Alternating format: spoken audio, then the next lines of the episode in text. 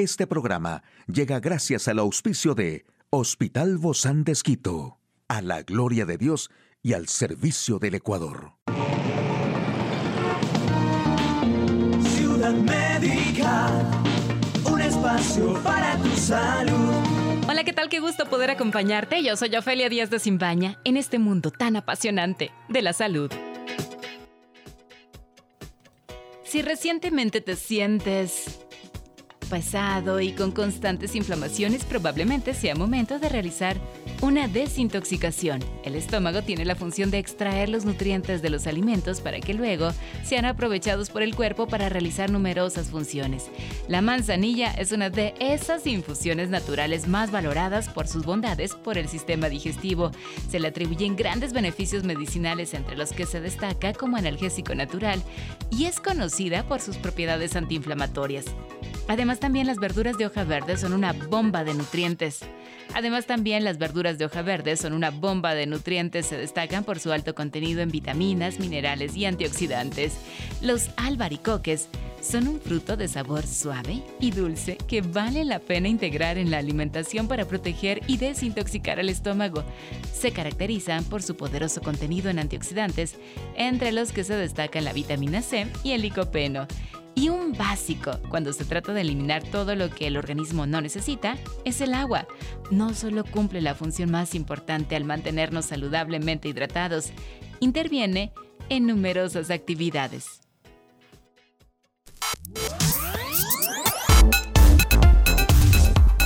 Aquí el detalle de la información más actual en el campo de la salud. Primer acuerdo para producir genéricos de un medicamento contra el cáncer. Sanidad dará luz verde a financiar la vacuna del HPV en los niños.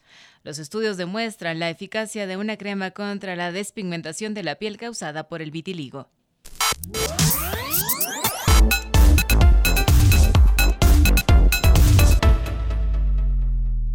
El Medicine Patent Pool una organización de salud pública apoyada por la ONU ha anunciado en el Congreso Mundial del Cáncer en Ginebra que ha firmado con la compañía suiza Novartis un acuerdo que facilitará el acceso al fármaco Nilotinib una medicación oral utilizada como tratamiento de segunda generación de la leucemia mieloide crónica para adultos y niños de al menos un año de edad.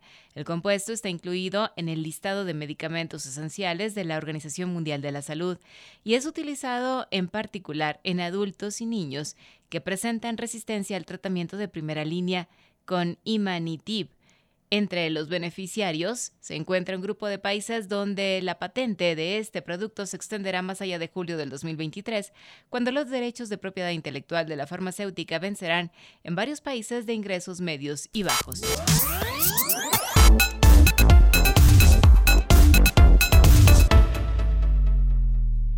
Y la Comisión de Salud Pública ha dado luz verde en estos días a ampliar la vacunación contra el virus del papiloma humano también a los niños, una estrategia que ya se aplica en Galicia, en España y la comunidad valenciana y que otras comunidades como Cataluña, Andalucía y Castilla han anticipado que implantarán. El acuerdo de las comunidades tendrá que pasar por el Consejo Interterritorial para recibir la aprobación definitiva.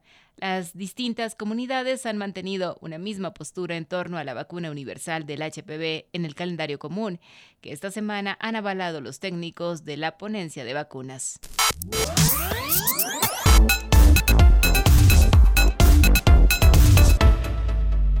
Y entre 1.5 y el 2% de la población mundial padece vitiligo, según la Academia Española de Dermatología.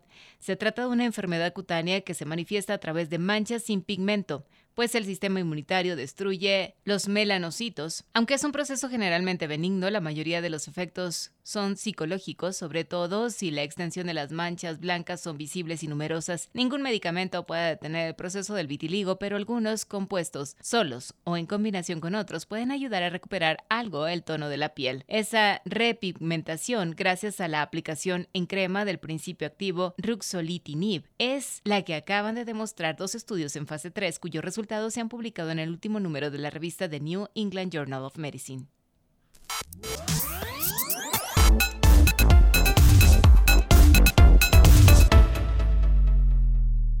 Hoy en Médico Directo hablaremos sobre la prueba del TAC. ¿Quiere saber usted más de qué se trata? Lo invito a que nos acompañe. Una charla amigable con nuestro invitado. Con muchísimo agrado al doctor Herler Peñalosa. Él es médico con especialidad en radiología del Hospital Bozán de Esquito. Gracias, doc, por acompañarnos el día de hoy. Bienvenido. Y estamos aquí en los estudios de la radio. No estamos por Zoom y eso me agrada mucho cada vez que recibimos a nuestros médicos aquí en casa. Bienvenido, doctor. Con mucho gusto. Gracias, Ofelia, por la invitación. A usted, doctor, por, por animarse y venir aquí a nuestras instalaciones.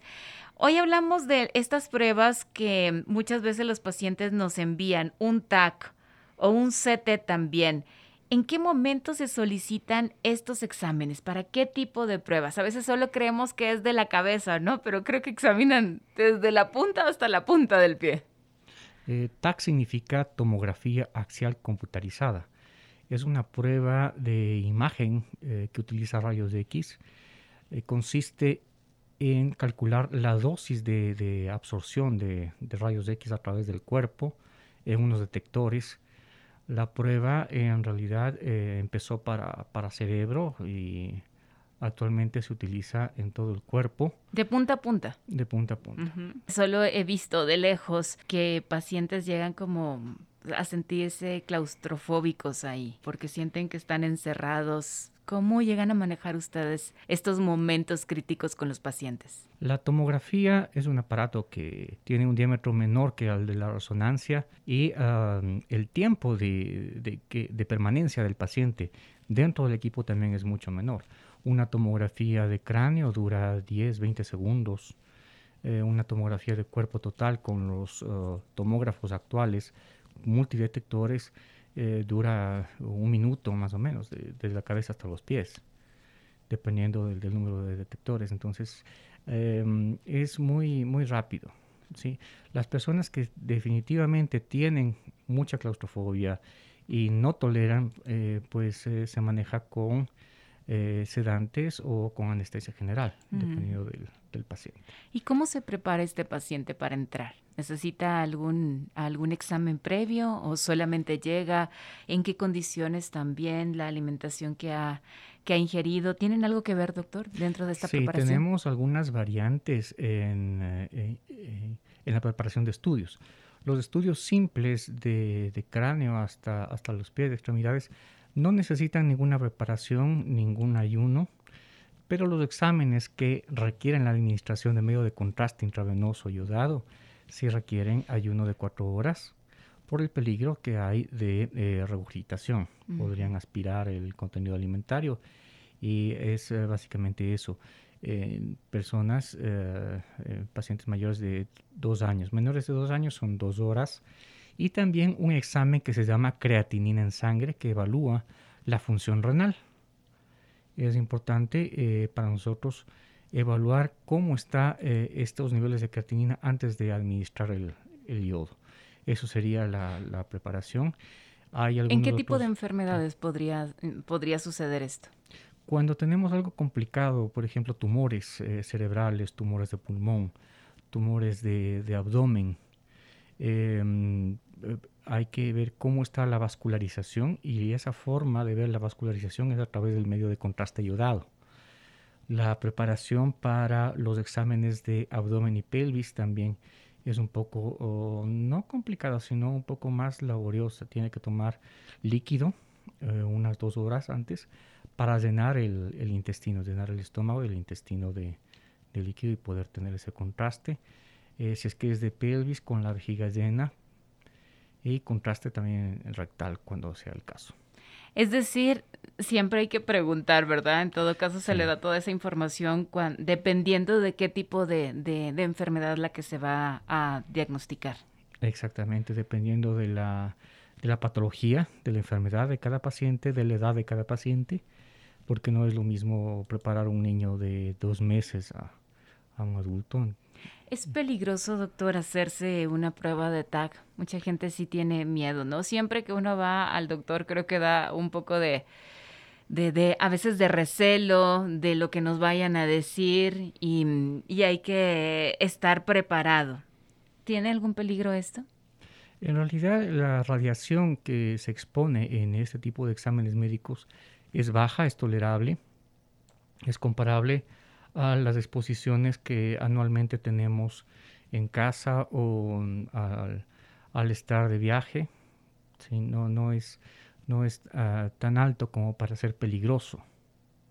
No, no va a haber quemaduras, no va a quedarse ahí encerrado ni, nada de eso.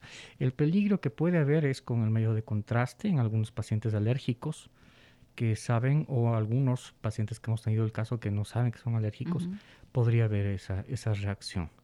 Pero con, con radiación no, no, no hay, no hay ese peligro. Muchas personas igual como le temen a, este examen, ¿no? De, de, meterse a este túnel. ¿Qué información se obtiene al explorar un TAC? La información morfológica eh, tenemos en pacientes desde emergencia, por ejemplo, que vienen con traumatismo craneoencefálico, para descartar que hay una hemorragia, o en pacientes que vienen con infartos cerebrales, a descartar que haya una isquemia cerebral. Em, al ser tan rápido, es muy indispensable en pacientes de eh, emergencia, que vienen por trauma. las otras eh, ayudas que tenemos de tomografía es en pulmón. Durante la última pandemia, eh, muchos pacientes tenían el diagnóstico por tomografía. demoraba bastante todavía la, prueba de, de, PCR de COVID.